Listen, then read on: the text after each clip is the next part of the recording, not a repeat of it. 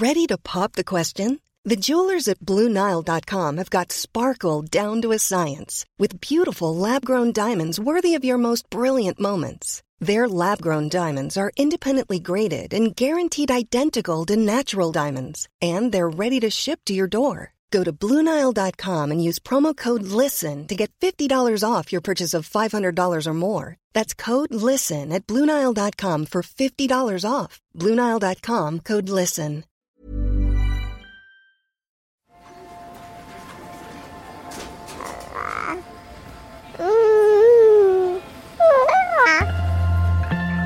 Ce premier besoin vital d'être euh, nourri est toujours accompagné d'un désir d'être en lien. C'est important de faire la distinction. Il faut arriver doucement, progressivement à décrypter euh, cette particularité euh, des besoins et des désirs de chaque enfant. C'est pas une marionnette, Hmm. pas de la pâte à modeler. Ils ignoraient que ce serait aussi dur que ça, je pense. Ouais, il doit vivre un enfer. Pourquoi tu m'as jamais aimé? Mais qui a dit que je dois t'aimer C'est qu'il s'agit de déconstruire l'existant pour créer du nouveau. Et le nouveau, c'est la parentalité. Bienvenue dans mon cabinet. Je suis Mathilde Bouichou, psychologue clinicienne spécialisée en périnatalité. Je reçois, j'accompagne des femmes, des hommes, des futurs parents, des couples aussi autour de toutes les questions euh, qu'ils peuvent se poser sur euh, leur parentalité, leur devenir parent. Euh, Ça peut aller lorsqu'ils s'interrogent sur leur désir d'enfant, aux difficultés qu'ils peuvent rencontrer pendant la grossesse, aux questions d'infertilité, au parcours de PMA, et puis aussi autour de toutes les questions éducatives qui peuvent se poser avec leurs enfants.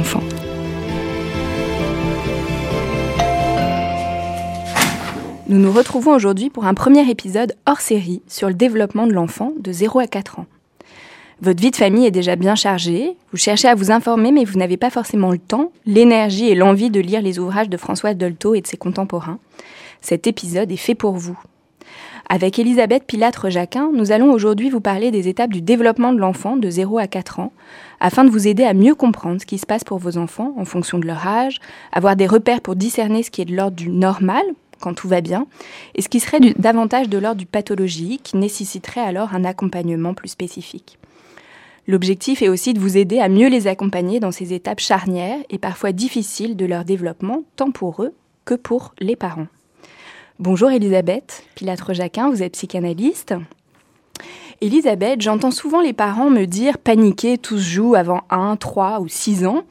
Euh, nous savons aujourd'hui, du point de vue scientifique, hein, l'importance des premières années de l'enfant pour son développement euh, futur. Il y a d'ailleurs en ce moment un groupe d'études euh, sur les 1000 premiers jours, hein, composé d'experts de l'enfance qui réfléchissent sur l'amélioration de l'accompagnement des enfants, de leur conception euh, jusqu'à leurs deux ans, et puis de l'accompagnement de leurs parents. Donc permettre aux enfants de grandir dans les meilleures conditions, c'est une préoccupation euh, bien entendu parentale, mais aujourd'hui aussi euh, politique. Elisabeth, tout d'abord, quelles sont les caractéristiques de cette période du développement de l'enfant de 0 à 4 ans? Tout ne se joue pas, mais ça se joue quand même. Hmm. Et je pense que l'important, c'est d'éviter trop grand stress ou de trop vouloir savoir tout sur tout. Euh, ça peut freiner. Hmm. Alors, qu'est-ce qui se joue? C'est quand même assez capital parce que se joue la construction de l'identité de l'enfant et une grande partie de son autonomie. Ce qu'il faut savoir, c'est que c'est un continuum, c'est-à-dire que ça se développe. Il y a des étapes, on va en parler, et euh, il y a des rythmes différents. C'est pour ça que quand on parle du développement, c'est important d'avoir des repères euh, d'âge en se disant à partir de tel âge, c'est important de savoir faire ça ou ça ou ça, mais que euh, les rythmes sont propres à chacun et qu'il ne faut pas s'affoler quand euh, on a le, le nez sur le programme et qu'on se dit à un an et trois jours, il n'a pas fait ci ou à six mois, il est, il est encore euh, voilà, dans des, Oui, ce ne sont pas des valeurs absolues, ce sont pas des mais valeurs pour absolues. voilà, nous aider à une- penser les voilà, choses. C'est une dynamique.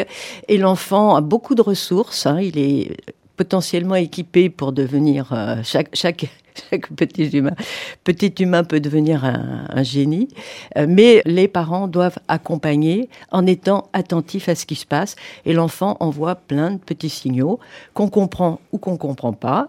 Mais quand on comprend pas, on va voir euh, la famille, les amis, les experts, on lit. Il y a toujours du temps. Hmm. Voilà, l'affolement est vraiment euh, quelque chose de négatif dans cette période. Ce qu'il faut savoir aussi, c'est que euh, dans cette durée quoi, de 0 à 4 ans, on passe d'une euh, dépendance totale, puisqu'on était dans le ventre de la mère, donc l'enfant et la mère se confondent quelque part, même hmm. s'ils sont séparés déjà dans le ventre. Hmm. Et ils arrivent à marcher, parler, courir à 4 ans. Donc, euh, c'est euh, une lente mais radicale séparation d'avec le corps et la psyché de la mère en particulier dans les premiers temps. Hmm. Voilà. Donc c'est ça qu'il faut euh, avoir en tête. Et c'est ça qui amène à la construction de l'identité. Du coup, en, vous écoutant, Elisabeth, je me dis, l'image qui me vient, c'est que cette construction, c'est comme une maison finalement, que chaque enfant va construire sa propre maison euh, interne. Euh, et voilà, comme toute construction de maison, on commence par euh, les fondations, et puis on construit les étages, puis après on décore la maison à l'intérieur. Surtout pas oublier les racines, hmm. parce que un enfant mal planté, mal enraciné, donc c'est aussi être et content et fier de, de, s'aligner, de ses ancêtres, etc. Donc hmm. qu'ils existent aussi. C'est pas, on fait beaucoup de hors sol dans, dans, les productions industrielles. Non, non l'enfant c'est vraiment un être enraciné, mm. euh, incarné, et que ces premiers temps, faut pas l'oublier, parce qu'on s'adresse beaucoup au cerveau avec toutes ses préoccupations, il faut que je sache, mais euh, c'est avant tout un corps, euh, des émotions, des sensations, et c'est ça qu'il faut accueillir, nommer, accompagner mm. pour que l'enfant se développe. Et grandir, c'est apprendre à se séparer par étapes. Et mm. effectivement, dans ces quatre premières années, on a distingué à peu près trois grandes étapes. Oui, quelles sont ces, euh, ces, trois grandes étapes alors? Alors, euh, de façon euh, un peu pompeuse, on les appelle stades. Hein. Mhm. Stade oral, stade anal, stade génital ou phallique. Mhm. Donc on va rentrer dans la description oui, vous allez essayer, En effet, nous, nous expliquer un peu plus de, de quoi il s'agit derrière, derrière ces termes un peu, un peu techniques. Un peu, techniques, oui. Donc cette première étape, on peut situer de 0 à, à 1 an, donc c'est le bébé qui vient de naître. Le bébé. Euh, et le bébé, c'est une boule de sensations, d'émotions. Euh, il va s'exprimer voilà, euh, à travers des pleurs, des cris, à travers son corps. Qu'est-ce qu'il nous dit à travers tout ça Qu'est-ce qui se passe à ce moment-là pour lui? Bah, C'est son mode d'expression majeur. Il s'exprime et il capte le monde avec ses cinq sens et tous ses organes. Et donc c'est un langage qui est compliqué à comprendre. Hmm. Mais il faut lui faire confiance partir du moment où il est né et il a survécu à la, survécu à la naissance, c'est qu'il est apte à la vie d'une certaine façon. Voilà. Donc, ces cinq sens lui, lui permettent effectivement de, de, capter le monde. Il le sent, il le voit, il le touche, et il le ressent aussi à travers ses organes. Et c'est les premières informations qu'il a euh, concernant son propre fonctionnement. Et le premier organe euh, vital et qui va euh, le faire découvrir le monde, bah, c'est la bouche. C'est pour ça que ça s'appelle le hmm. stade oral. Hmm. Alors peut-être avant de rentrer plus spécifiquement dans, le stade oral, euh, voilà, quand vous dites sa manière de s'exprimer puis d'entrer en communication au monde, ça m'évoque cette phrase de Françoise Lotto tout est langage. Euh, donc ça c'est le langage ou les langages du bébé euh, pour, pour entrer en, en, communication. Là forcément ça me fait penser à la question de la relation avec la mère et les fonctions de la mère pour voilà, le, l'importance qu'elle décode euh, ce langage euh, pour parce que le, bébé n'est pas en, mesure de gérer ses émotions. il les exprime, mais il peut pas les gérer. Retrouver un équilibre, il est vite débordé. Là, la mère va avoir un rôle central de l'aider à gérer euh, ses émotions, ses sensations, pour que les choses se passent à peu près bien pour lui. Alors, il faut savoir que la mère prête euh, sa vision, ses sensations, euh, sa propre expérience de son corps. Elle le prête au nourrisson. Et c'est un prêt. Mais ça ne veut pas forcément dire que c'est ce que pense, ressent ou voit d'ailleurs parce que l'enfant ne, ne pense pas. Il a des images à ce moment-là, mmh. des images justement liées à l'ensemble de ses fonctions. Ça, ça, gargouille, il a froid, ça fait mal. Et euh, ce sont des images qui se créent, des représentations psychiques qui se créent en relation avec ces parties de son corps euh, qui, qui, qui, toquent à la porte de, de la sensation. Euh, et la mère, effectivement, dès les premiers temps, peut essayer de mettre des mots, mais très souvent, ce sont les mots de ce qu'elle ressent, elle, et qu'elle projette mmh. sur son enfant. Mmh. Donc, ce qui est important, c'est qu'elle reste dans le positif, ouais. qu'elle lui parle de son corps et pas du sien, mmh. ou qu'elle fasse pas trop d'abstraction. Donc, dans ces premiers temps, c'est rester dans, dans, exprimer ce que, ce que ressent l'enfant, en tout cas ce que la, la mère en, en, comprend et en ressent, rester au plus près du corps, des émotions, des sensations, c'est-à-dire éviter euh, les jugements, les grands discours, encore que l'enfant, il peut être baigné dans un, bain, dans un discours abstrait, il s'en fiche, c'est la musicalité qu'il va entendre. Mmh. Hein, donc ce qu'il entend, c'est une pulsation, euh, une douceur, euh, au contraire une violence. C'est ça qu'il va entendre dans les premiers temps. En tout cas, là, vous, vous soulignez l'importance euh, de nommer, en tout cas que la, le bébé est langage et la mère va baigner son enfant dans du langage à travers des mots finalement voilà. qui vont venir décoder le langage du bébé avec ce faire attention, euh, on, on, est trop dans un bain de langage. Et que euh, Madame Dolto disait qu'on déparlait, c'est-à-dire qu'on se met à faire du, euh, verbiage à tort et à travers. Donc une mère peut être un peu taiseuse, elle peut ne pas dire grand-chose, mais avec le regard, avec les gestes, avec la présence de son corps, elle signifie parfois beaucoup plus qu'une maman qui va bavarder énormément, mais qui aura mal, qui sera très préoccupée, qui aura tout d'un coup, euh, par exemple, un deuil. Euh, voilà. Donc l'enfant ressent le corps de la mère. Hmm. Et c'est l'accordage entre le verbe, le mot de la mère et son corps et ses sensations et la situation. Hein, donc, c'est vraiment être attentif à ça. On n'est pas obligé de parler. Si on se sent bien avec son enfant et que dans cette présence euh, et cette sensorialité communiquée, euh, la mère rassure. Elle le rassure, elle est là et elle le contient. Parce que au départ, euh, si l'enfant crie, entre autres, c'est pour signifier qu'il existe et qu'il ne faut pas qu'on l'oublie. Après, ça peut, les cris peuvent euh, euh, signifier d'autres choses, mais euh, c'est cette présence qui est la plus rassurante. Hmm. Là, quand vous dites ça, ça m'évoque euh, toutes ces, mamans, notamment, que j'accueille dans mon cabinet, sur la question de l'éveil, et qui vont, c'est quelque chose qui est très euh, valoriser aujourd'hui, voilà, d'éveiller très précocement les bébés. Alors dès le, leur bébé nourrisson tout petit, et puis elles vont essayer de faire des jeux, de stimuler l'enfant avec différents euh, euh objets, euh, jouets, etc. J'entends le, le, risque aussi de la sursollicitation quand vous dites voilà aussi de la surparole. Ouais.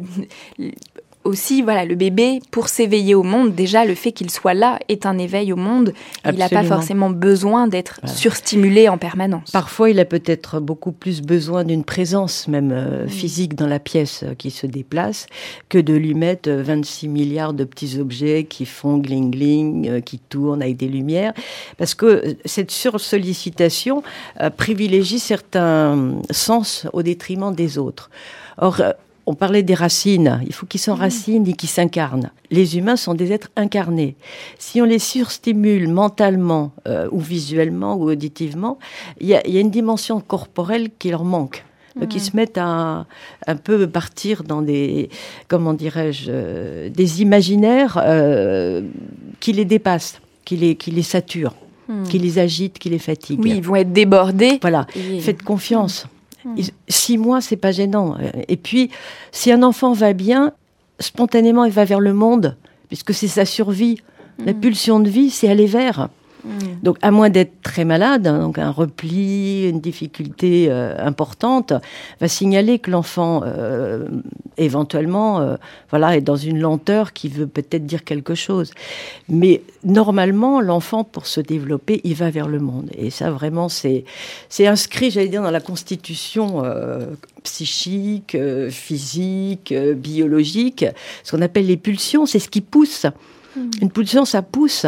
Ça pousse pour aller appréhender le monde, le découvrir euh, et le faire sien. Donc la mère est un vecteur, le père aussi, mais bon, ben, on en parlera un petit peu plus tard.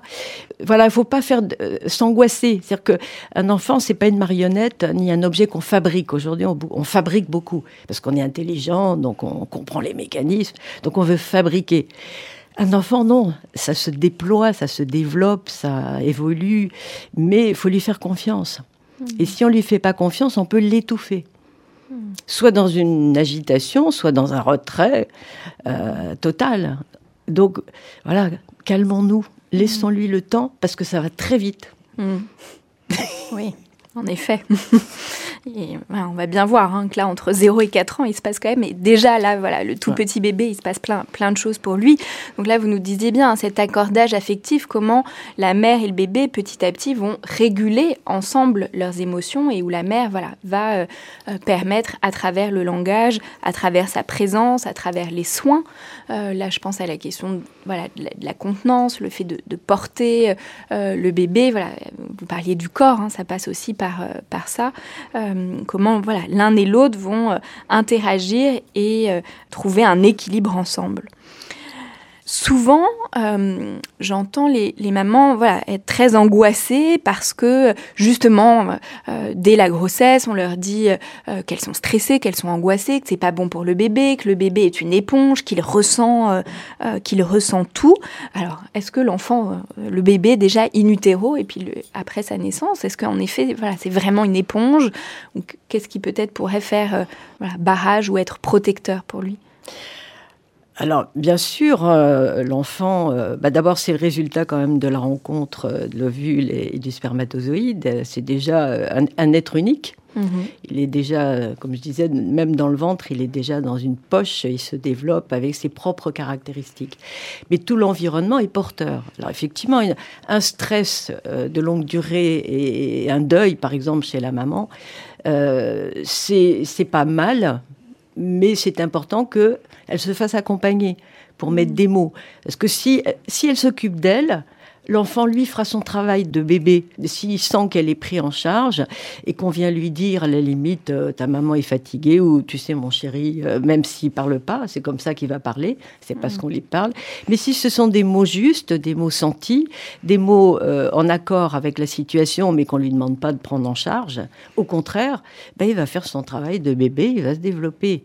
Mm. Mais c'est pas, voilà, l'aventure des parents. donc là, vous nous dites bien que c'est pas l'angoisse ou le stress en tant que tel qui font partie partie de la vie. Absolument. c'est ce qu'on va en faire. Et que le parent qui est en capacité de le nommer, de mettre de la distance, de se faire aider ou accompagner si besoin, c'est ça qui va protéger le parent et, du coup protéger le, bébé. C'est-à-dire qu'il faut que les choses aient, un minimum de sens. Donc il faut que mm. c'est du sens pour la mère. Donc euh, la, plupart de nos aventures, on ne sait pas trop pourquoi, comment, mais un indicateur, ce sont nos émotions, nos stress, etc. Pouvoir en parler et le nommer simplement, euh, ça, permet effectivement de, restituer à chacun ce qui lui appartient. Et c'est ça l'aventure. Et, c'est le rôle de la maman. C'est de ne pas être honteuse ou, se sentir coupable de ce qu'elle vit ou de ce qu'elle ressent. Mais quand c'est trop lourd pour elle, pour des tas de mmh. raisons, c'est important qu'elle puisse faire intervenir des tiers, ne serait-ce que pour l'aider et le signifier à son bébé. Et s'il y a des moments vraiment de, de panique, il y, a, des personnes autour. Hein. Il y, a, un relais familial ou un relais. Mais nommer, continuer à nommer. Ça, c'était vraiment les grandes découvertes de Dolto ou de Caroline Eliachev qui a mmh. travaillé dans les pouponnières, on s'est aperçu que la parole, c'est un peu ce qui signifie l'absence, la présence, qui permet de faire le lien avec le monde, même si on ne le comprend pas. À la fois, ça fait un lien et puis ça distingue l'un de l'autre. Ça diffusionne. Mmh. Donc on ne prend pas en charge. Euh, oui, ça permet à chacun de trouver sa place. Trouver sa place, c'est ça. Mmh. Donc c'est ça la vertu du mot au début. Hein, c'est pas forcément le sens radical, mais c'est la sincérité, l'authenticité, le rapport, euh, l'accordage avec la réalité de ce qui se passe. Hein. Hmm. Oui, et puis euh, dans la vie, tout n'est pas agréable. Donc évidemment ah que la mère va vivre des choses désagréables euh, pour elle dans la relation avec son bébé et que ça, ça fait partie de la vie. Absolument. J'en profite là pour dire que on dit que la mère, c'est à la fois le bon et le mauvais parle de bonne mère, mauvaise mère. elle, est bonne, elle est mauvaise. C'est-à-dire que par elle arrivent des choses très agréables, manger, être changé, euh, être bercé.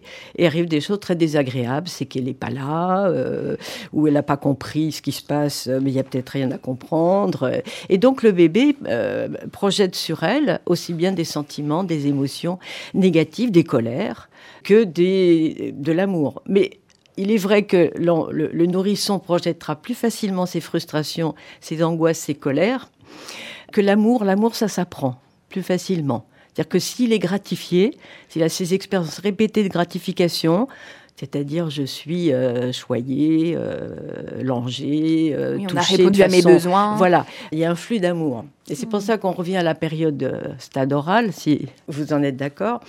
Euh, parce que c'est par la bouche que ça se passe aussi beaucoup, beaucoup, beaucoup, puisque on se nourrit, c'est vital. C'est le premier organe qui permet effectivement d'être en contact euh, avec la mère.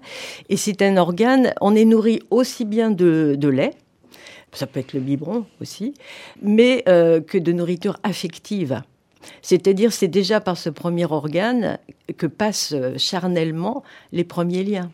Hmm. Oui, là, ça m'évoque euh, Jean-Marie Delassus qui parle de nourriture céleste. quand il parle de, de, ce moment où la mère que ça soit par le sein ou par le biberon, va nourrir son bébé.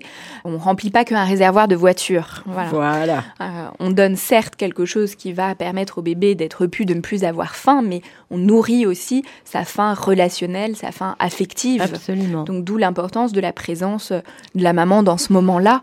Euh, Et qu'elle ne lise pas, euh, regarde pas la télévision de préférence. Euh, voilà, qu'elle soit présente à ce qu'elle fait. Hmm. C'est ça qui est important, qu'elle prenne ce temps ça va assez vite. Hein.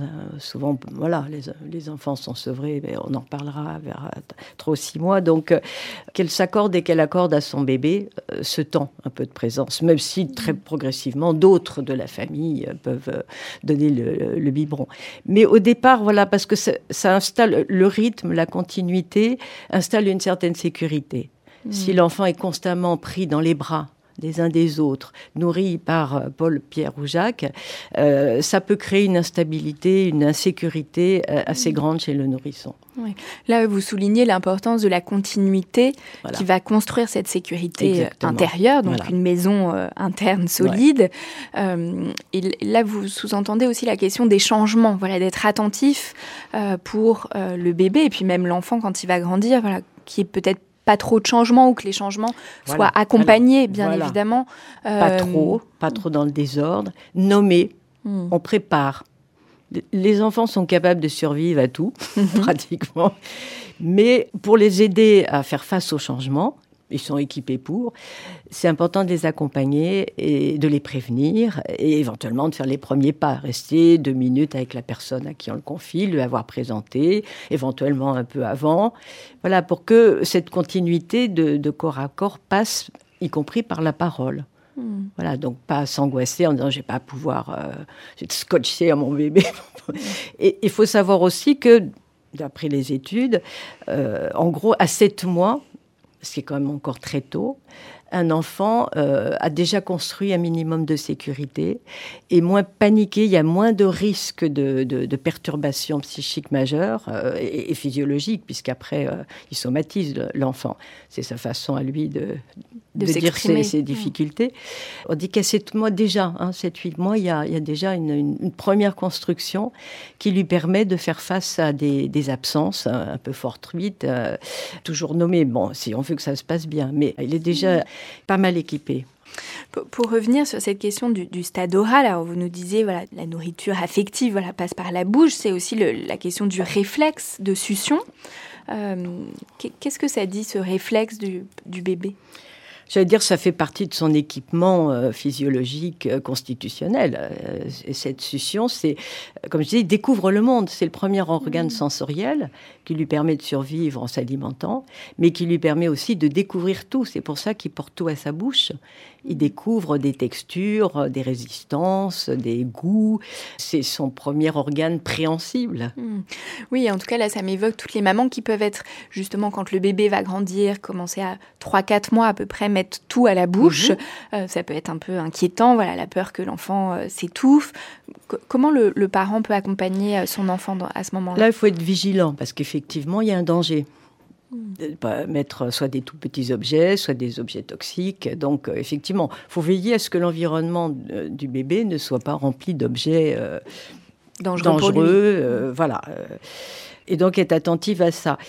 Mais l'important aussi là, c'est que c'est normal. Hmm. C'est vital, c'est normal, c'est le premier organe d'appréhension et de compréhension du monde. Donc l'important aussi, c'est la parole. C'est-à-dire, on peut interdire un enfant ou lui prendre un objet, mais éventuellement lui donner un autre, mais éviter de hurler ou disant que c'est sale. Hmm. Parce qu'à ce moment-là, ça n'a pas de sens. C'est ni bien ni mal, puisque c'est une fonction naturelle.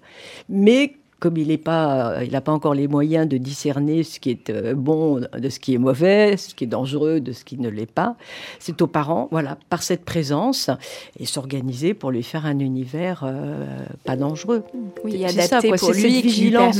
Voilà, de lui développer un cadre sécurisé, sécurisant, pour qu'il puisse euh, laisser un peu libre cours à ses expérimentations, euh, voilà, vocales et sensorielles, sans qu'il soit en danger.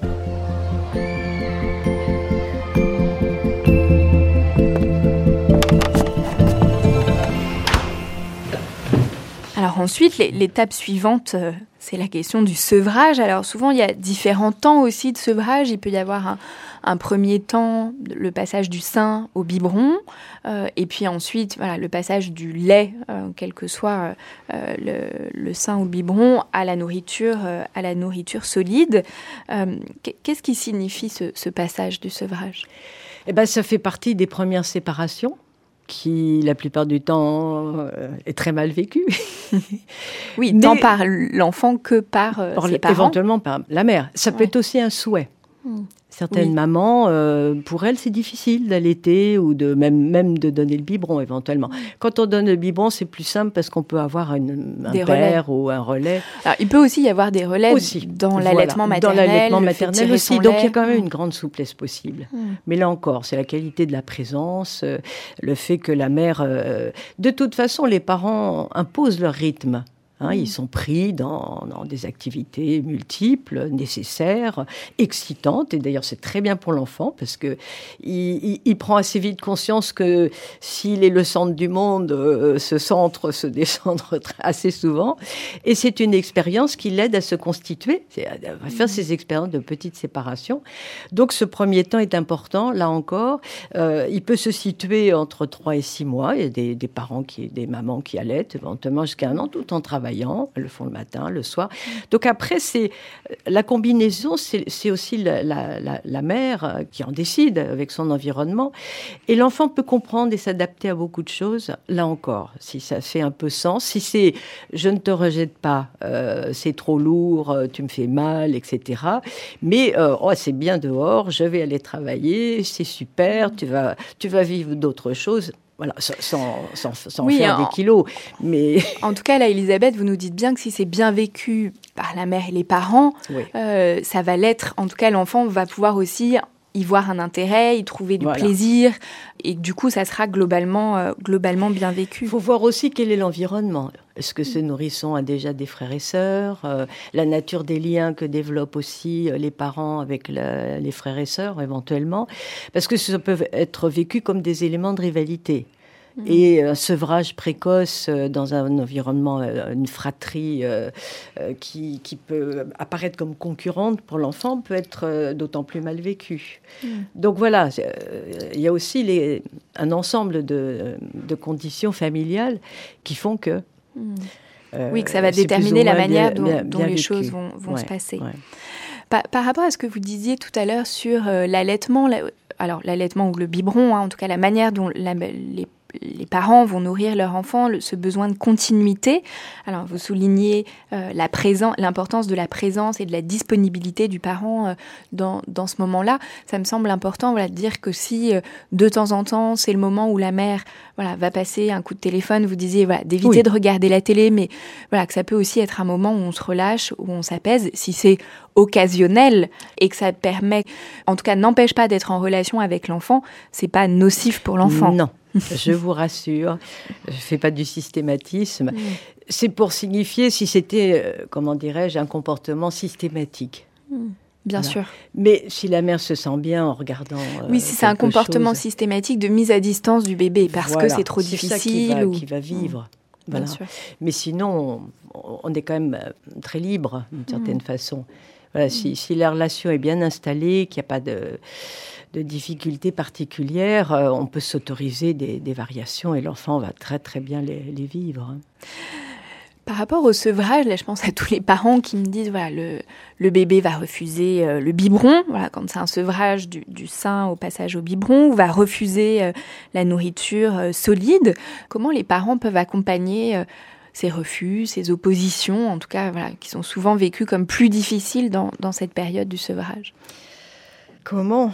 Euh, Peut-être en faisant appel à des tiers, mais le conseil de base, c'est de ne pas être dans la violence. Donc de pouvoir entendre quelque chose, peut-être que l'enfant n'est pas prêt, de Oui, pouvoir s'interroger sur le parent s'interroge sur lui-même, peut-être que lui aussi est pas prêt, peut-être que c'est difficile aussi. Parfois le fait que le parent nomme sa propre difficulté, ça va euh, d'une certaine manière autoriser l'enfant euh, Absolument. à y aller, avoir confiance en l'enfant. En tout cas là, je pense euh, à une maman justement l'autre jour qui me disait bah, mon enfant va rentrer à la crèche, il doit absolument prendre le biberon et où du coup il y a une angoisse que l'enfant se nourrisse pas à la crèche euh, parce que pour l'instant il refuse de prendre le biberon et du coup il y a quelque chose là qui petit à petit du coup se cristallise du fait de cette peur.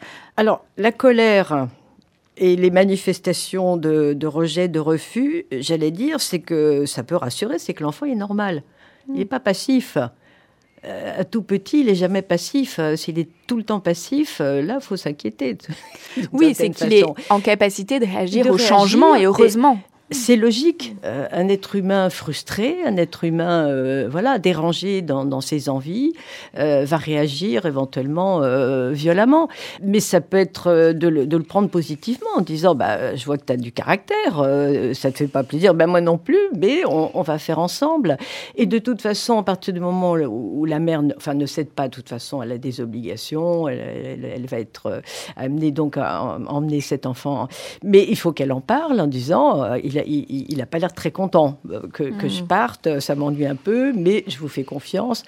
Et du coup, c'est aussi l'occasion pour le, le- le- le bébé de, de faire cette nouvelle expérience de séparation qui va pouvoir, euh, comme dit, selon le mot d'Olto, le promotionner. Peut-être tout d'un coup, il passe dans un, un nouveau stade, nouvelles expériences, nouvelles sensations. Si c'est bien vécu, si c'est bien nommé, euh, à, mo- à moins d'avoir des difficultés, mais autres, alors une maladie, euh, bon, qui, qui par ailleurs, faut rester attentif à, à ces manifestations-là. Mais si c'est uniquement de l'ordre de comment une manifestation contre l'idée qu'il il, il va, il va perdre un petit peu ce- le- le- son objet ché- chéri, sa mère, puisqu'elle va s'éloigner et qu'elle va être un peu remplacée. Euh, c'est logique hein, qu'il. euh, Et en même temps, il, il va se débrouiller pour installer d'autres euh, d'autres sujets d'intérêt. Oui. Donc à chaque étape, finalement, il y a en effet à perdre, mais il y a aussi à gagner. Voilà, et c'est comment on va accompagner l'enfant de ce qu'il y a à gagner. Voilà. Je voulais ajouter quelque chose justement sur la séparation euh, et qui, euh, on disait qu'on donne aussi des, nourritures affectives avec la nourriture euh, solide ou, liquide. Là aussi, c'est l'apprentissage, une première distinction chez l'être humain entre la notion de besoin. J'ai un besoin vital de me nourrir, mais comme j'ai une prime de plaisir avec ce lien affectif, je satisfais donc ce désir humain très profond d'être en lien et d'être aimé. Et que c'est très important aussi que les parents arrivent à faire une distinction entre je, je sers les besoins de mon enfant, mais que ces désirs de contact, ces désirs euh, qui sont un peu ab- ab- abyssaux, euh, on- on- on veut dévorer tout ce qu'on aime. C'est d'ailleurs pour ça que toutes les expressions autour de aussi amoureuses, euh, dévorer des yeux, Autour de la dévorer- oui, bouche. euh, Mm. je, je vais te manger, je, croquer la vie à pleines dents, etc., euh, signifie bien qu'effectivement, euh, ce premier besoin vital d'être nourri est toujours accompagné d'un désir d'être en lien et que c'est important de faire la distinction. C'est-à-dire que si un enfant pleure ou est grognon, il ne faut pas lui donner à manger. Mm. Parce qu'un enfant ne se laisse pas mourir de faim. Fait quoi D'où- Est-ce que vous les disiez angoisses des parents Oui. Non, on ne, on ne force pas un enfant à être nourri s'il n'a pas envie. parce que il va justement cette distinction entre j'ai besoin et je désire, c'est très important euh, ce qu'il la fasse. Sinon, il reste dans une espèce de confusion.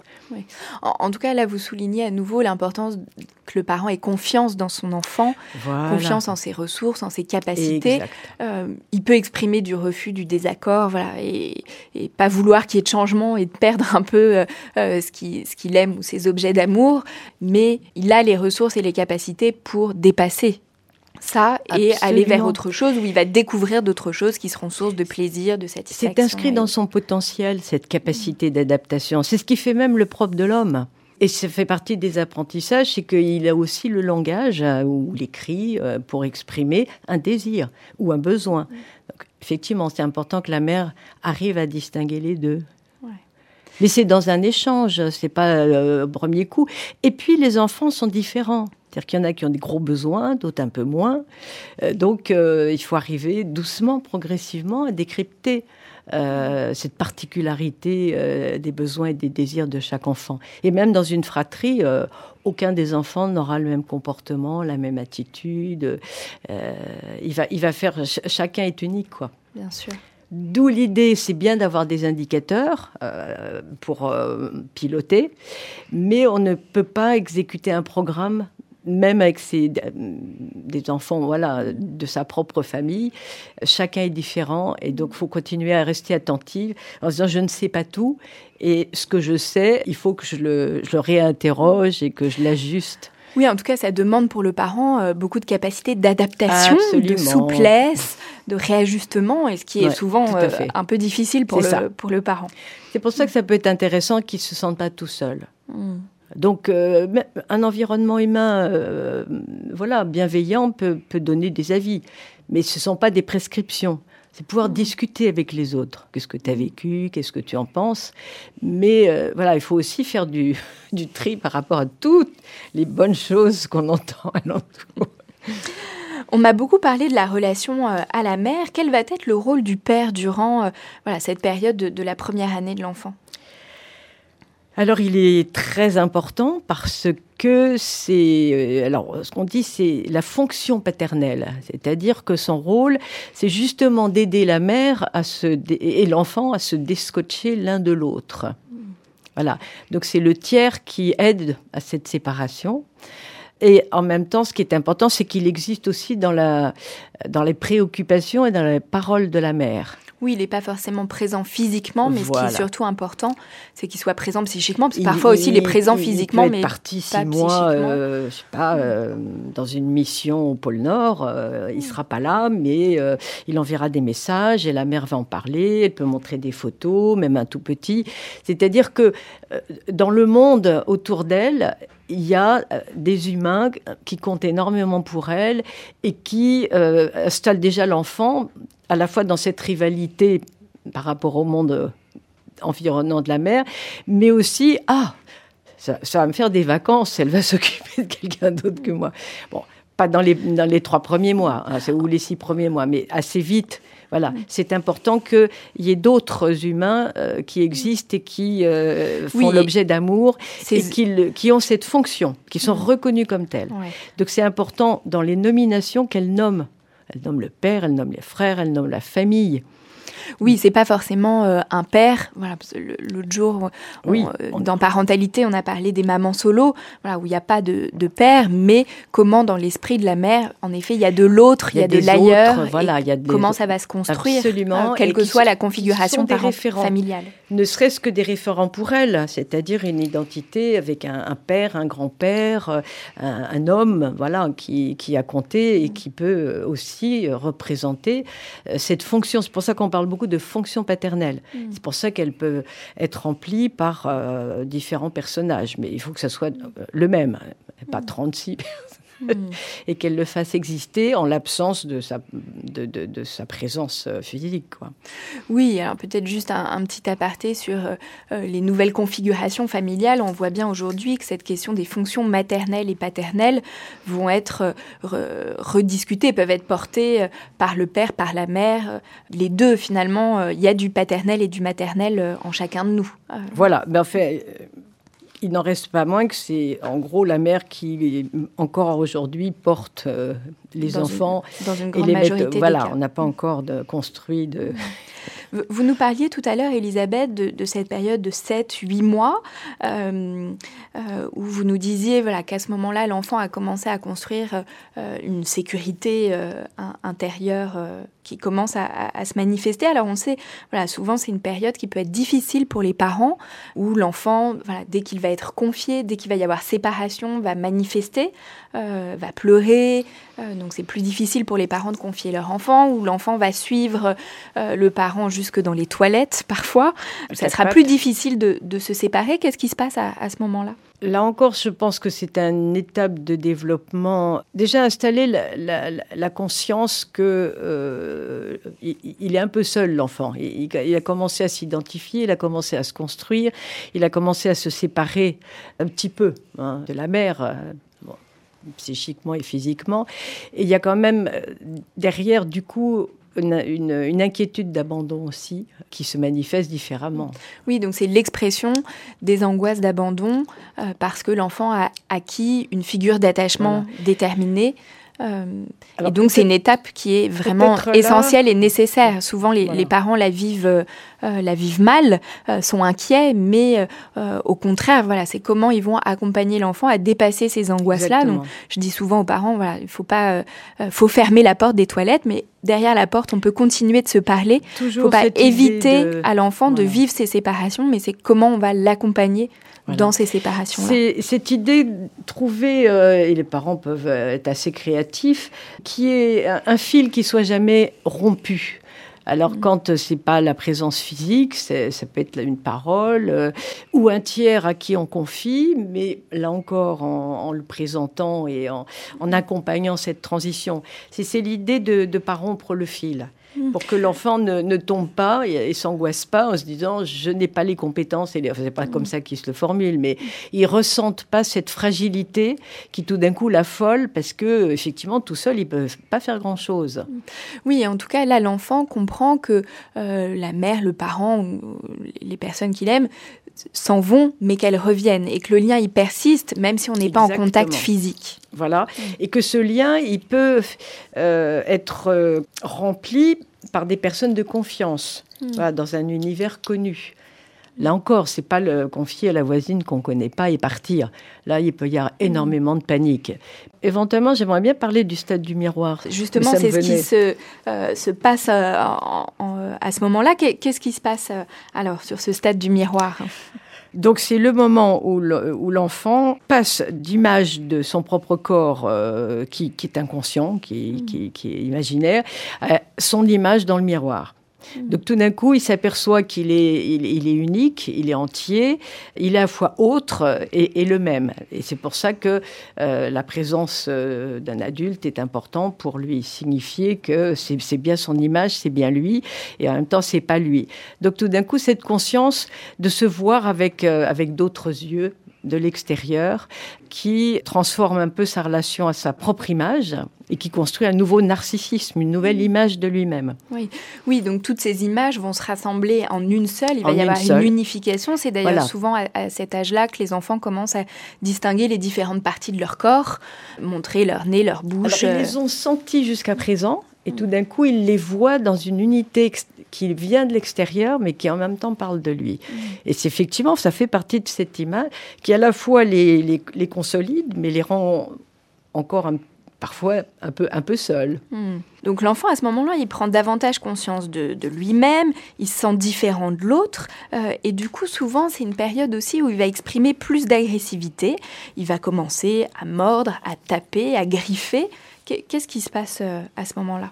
Eh bien, il commence à, manifester son autonomie et son désir euh, de prendre. C'est une phase voilà, d'a- d'appropriation un peu agressive du monde.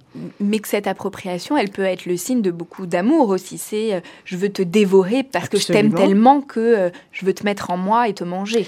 D'où l'importance, effectivement, de constamment lui apprendre la différence entre moi et l'autre. C'est-à-dire que l'autre n'est pas un objet à, justement à manipuler, à prendre, c'est un sujet. Donc, euh, c'est les apprentissages d'un certain, euh, une certaine distanciation entre le, corps et la psyché hmm. de la mère. Je, je ne suis pas toi, tu n'es pas moi, je ne peux pas te prendre, je ne peux pas te dévorer. Mais il faut accompagner ça parce que là encore, c'est un processus normal. Et c'est pas, on le lit souvent en tant qu'adulte comme un indice ou un symptôme d'agressivité, de violence, alors que c'est une pulsion qui porte aussi à découvrir le monde d'une autre façon, plus active, un peu plus. Euh, mais euh, comment les parents, du coup, peuvent accompagner voilà, leur enfant qui mord beaucoup, qui tape beaucoup? Qu'est-ce qu'ils peuvent proposer à l'enfant pour euh, finalement l'accompagner dans l'expression de ses pulsions? Alors là, il y a des explorations peut-être à faire. Hmm. C'est-à-dire qu'il peut y avoir euh, une des frustrations, des difficultés dans la famille, de euh, boulot. un enfant est aussi un symptôme c'est-à-dire qu'il ressent euh, très puissamment ce qui peut se passer, ça peut l'inquiéter et il peut le manifester par une agressivité. Donc c'est systématiquement qui mord. Voilà, essayer de, de, mettre des mots, de voir ce qui se passe, de, quelle est la source. Hein, c'est un mmh. symptôme. Donc, mm. je ne peux pas dire à quoi ça correspond. Oui, si c'est ponctuel, on peut proposer des dérivatifs à l'enfant, des jeux où il va pouvoir taper un coussin, par exemple, mm-hmm. pour détourner ses, pulsions agressives. Si par contre, ça prend beaucoup de place, là, évidemment, il y a une exploration du sens et de ce que vient exprimer euh, l'enfant euh, à travers ça en parallèle de tout ça, hein, de, toutes ces premières étapes dont vous nous avez parlé, Elisabeth, le bébé développe et acquiert des compétences motrices. Hein. Il tient sa tête, il se met sur le ventre, il se retourne, il se met à quatre pattes, il se déplace, ce qui aussi va lui permettre euh, de pouvoir petit à petit s'éloigner de ses parents et euh, de s'individualiser. Dans tout ce que vous venez de nous dire, Elisabeth, dans cette période vraiment de la toute petite enfance, de 0 à 1 an, donc les parents ont vraiment pour rôle d'accompagner ce processus de séparation pour aider l'enfant à grandir, à devenir un individu euh, à part entière. Cet apprentissage de cette séparation va se faire voilà, en accompagnant, en aidant l'enfant à gérer ses émotions, ses frustrations, ses attentes. Le parent aussi doit être à l'écoute euh, de, euh, de ses propres émotions donc cet accompagnement, cette attention portée par le parent va permettre à l'enfant de construire une sécurité intérieure, donc de construire les bases de, sa maison et des bases solides, d'avoir confiance en lui et en l'autre. Euh, cette sécurité se construit également à travers la continuité, vous nous l'avez bien dit, ça, et la cohérence des soins euh, qui, sont, euh, apportés à l'enfant. Et un enfant qui est sécurisé, c'est un enfant qui peut se séparer et donc explorer son environnement plus facilement. Puis vous nous l'avez aussi dit, il hein, ne faut pas oublier que le parent, il est humain, qu'il n'est pas parfait, qu'il n'est pas tout puissant, euh, qu'il est lui aussi euh, composé d'émotions, et la vie est composée d'émotions agréables, désagréables, et que l'enfant va vivre aussi euh, tout ça également. Hein, qu'il ne s'agit pas d'annuler toutes ces dimensions-là. Et on parlait de la capacité du parent à s'adapter, hein, qu'un bon parent, c'est un, parent suffisamment bon pour son enfant, donc qui sait répondre aux besoins euh, spécifique de, son enfant. Ensuite, à, cette période-là, on arrive à une troisième étape, euh, qui est euh, l'étape de l'acquisition de la propreté. Hein. Donc, ce bébé est devenu petit à petit un enfant, et c'est souvent une, étape qui est aussi en corrélation avec l'acquisition de la marche au, au, niveau moteur. donc, l'enfant découvre d'autres plaisirs que l'oralité. Quelle va être cette autre source de plaisir et de satisfaction? C'est-à-dire que l'enfant euh, va être propre, il va pouvoir contrôler ses sphincters, mhm. et c'est aussi une victoire. Mais il ne faut pas oublier que c'est un mécanisme inscrit dans la physiologie de l'enfant. Tous les petits mammifères sont propres en gros, sauf cas d'exception extrême, euh, ils sont équipés pour devenir propres. Donc euh, la propreté autour de deux ans est quelque chose de normal. Mais comme toujours chez les tout petits, euh, tout ce qui se passe dans son corps, dans son esprit est en lien avec l'environnement humain et source de pression. C'est-à-dire ils se rendent compte que ça fait plaisir ou pas à la mère qu'il soit propre. Donc il y a toujours un enjeu relationnel dans, dans tous ces apprentissages et ces maîtrises et ces degrés d'autonomie. Donc c'est naturel, c'est normal, mais ça peut faire l'enjeu effectivement d'un jeu entre la mère et l'enfant, parce que ça devient aussi un, nouvel objet de, de, domination, de chantage, de contrôle. Je contrôle mes sphincters, donc je peux faire quand j'ai envie me retenir ou au contraire tout d'un coup déféquer de colère, par exemple. Donc c'est un, un, nouvel euh, enjeu et un nouvel instrument pour caractériser des relations mère-enfant. Donc il faut ni surinvestir cette, euh, cette fonction, elle est normale, ni sous-investir, c'est pas négliger, rien ne se passe, etc. Mais euh, parler un peu factuel, quoi. C'est quelque chose qu'on produit, qui est destiné à être rejeté. On peut dire, voilà, il y a des endroits pour rejeter parce que c'est plein de microbes, mais pas ni pénaliser, ni, ni, ni comment dirais-je, faire honte, ni au contraire sacraliser. Vraiment, c'est la bonne distance à construire par rapport à cette nouvelle état d'autonomie qui se manifeste par cette euh, nouvelle maîtrise du corps. Effectivement, ça va avec monter les escaliers, être beaucoup plus à l'aise dans son corps. En, tout cas, là, ça m'évoque euh, aussi souvent autour de cette question de la propreté. Il y a l'enjeu de l'entrée à l'école, puisqu'on dit, voilà, souvent à l'école, on dit, il faut que l'enfant soit propre pour qu'il puisse être accueilli euh, en maternelle, ce qui peut mettre beaucoup de pression pour les parents, qui vont mettre beaucoup de pression à l'enfant. Euh, mais cette acquisition, elle, évidemment, elle est progressive, mais elle peut aussi se faire très rapidement. C'est-à-dire, il peut y avoir tout un temps de préparation, et puis l'enfant, généralement, il a compris qu'il doit être propre pour aller à l'école. du moment où et deux jours avant, euh, il va enlever la couche et euh, ou la veille même parfois. donc les parents qui peuvent être très inquiets qu'il n'y ait pas d'acquisition de la propreté au début de l'été, euh, avec la perspective de, la rentrée, les choses peuvent se faire aussi euh, très rapidement. Là encore, c'est une question d'enjeu relationnel. C'est-à-dire que l'enfant, comme pour les cris, les pleurs, le, refus du bribon, il va, il va refuser d'être propre parce qu'il sait que ça. Il a eu l'intuition que ça va être l'occasion pour lui éventuellement de, de, repousser ce temps de séparation hmm. avec le, le, parent pour aller à l'école. Mais comme il est équipé pour, euh, si de toute façon c'est bien vécu par les parents, du jour au lendemain, il peut être propre. Donc, hmm. Donc c'est pas un souci, c'est pas un apprentissage, c'est une compétence qui existe ou qui n'existe pas. Le reste, c'est un enjeu relationnel. Hmm. Oui, en tout cas, là, à nouveau, la question de la confiance, voilà, avoir confiance en son enfant et, pouvoir le valoriser dans, dans, ses ressources et ses capacités. C'est pas une marionnette. Hmm. Pas de la pâte à modeler. Une fois que l'enfant a franchi cette étape d'acquisition de la propreté, ben, on vient de le dire, il entre à l'école. Et souvent, cette entrée voilà, autour de, 3-4 ans va signifier une nouvelle étape pour l'enfant qui va regarder son corps, le corps des autres. Euh, et il va se mettre à poser, euh, à poser des questions.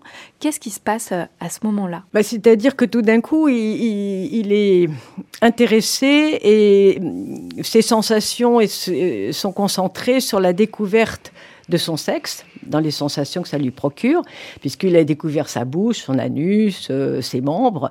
Maintenant, tout d'un coup, il découvre son sexe. Euh, non seulement il découvre son sexe et les sensations qui y sont associées, donc il a envie de et de le regarder et de le toucher et de vouloir toucher aussi celui des autres. Donc c'est vraiment un, intérêt autour de son appareil génital. Mais euh, c'est un moment aussi en particulier parce qu'il découvre la différence des sexes. Et je crois que ça, il en avait une intuition, ne serait-ce que dans la parole le regard des parents et les projections. Hein, il y a déjà une intuition forte euh, d'appartenir à un sexe. On n'est pas des deux sexes. Voilà, on est hmm. l'un ou l'autre. Donc, cette découverte aussi, c'est une nouvelle étape parce qu'il y a quelque chose d'un deuil à faire. Il se fera à l'adolescence.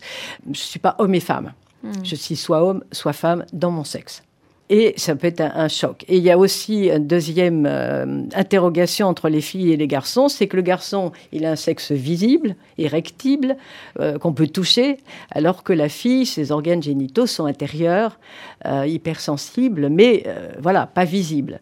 Donc, entre les enfants qui ont fantasmé qu'ils avaient tous un sexe, parce que le sexe devient aussi un symbole, un symbole de, justement de, de, toute puissance, chez le garçon en tout cas. Euh, et la fille peut euh, être angoissée à l'idée qu'on ait coupé ou, volé son sexe. Voilà. Donc c'est pour ça que le, vécu de la découverte du sexe chez le petit garçon et chez la petite fille provoque voilà, une angoisse chez le garçon et, un peu une frustration et, mm. éventuellement une tristesse chez la fille, dans un mm. premier temps. Ouais. Bon, on, y reviendra dans, l'épisode suivant, voilà, où vous allez continuer de, euh, de nous expliquer ces, différentes étapes euh, du, du développement de l'enfant.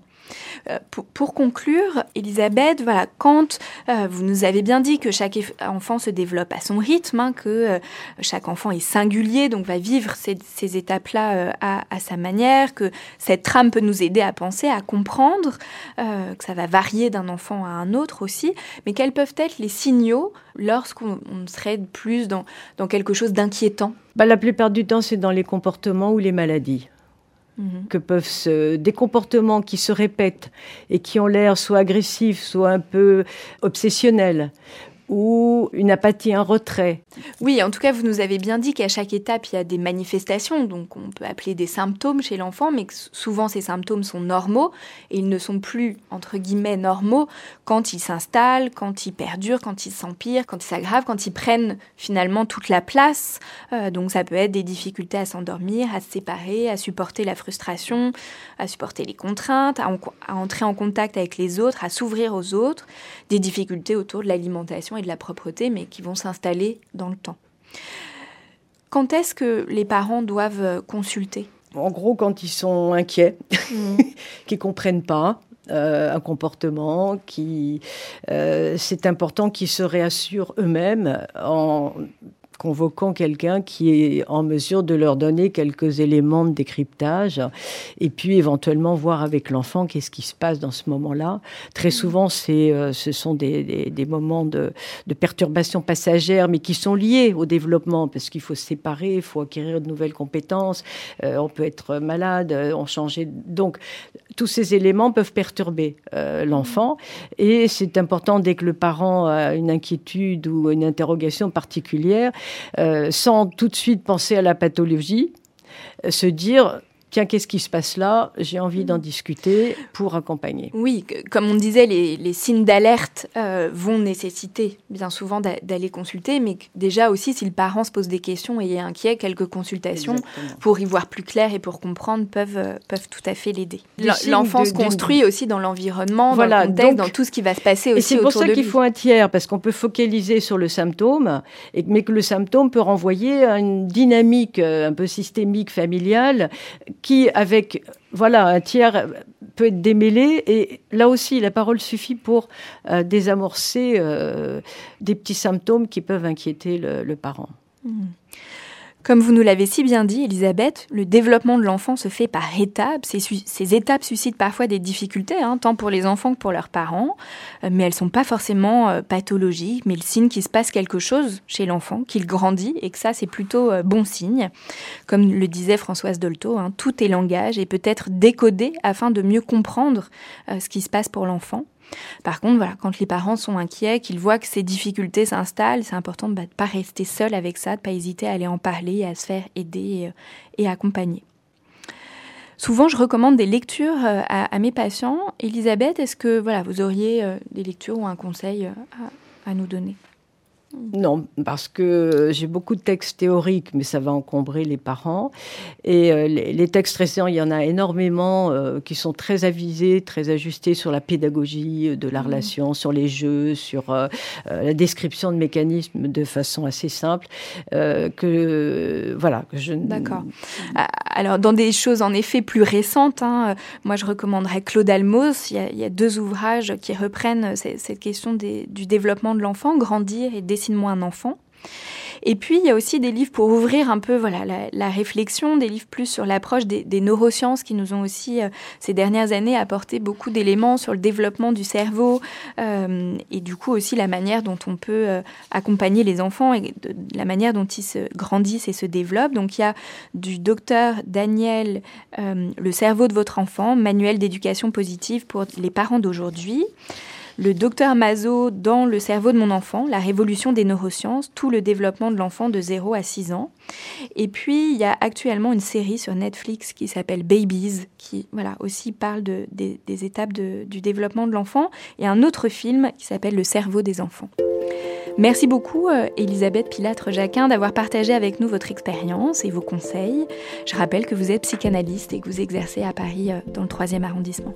Merci. On vous retrouve voilà, prochainement dans euh, un deuxième épisode hors série pour continuer de suivre l'évolution des enfants. Pour ceux qui nous écoutent, je vous rappelle que vous pouvez nous suivre sur Facebook, Instagram et nous écrire à l'adresse suivante podcastparentalité au pluriel gmail.com. Si vous avez aimé, n'hésitez pas à liker et à noter et on se retrouve dans un prochain épisode.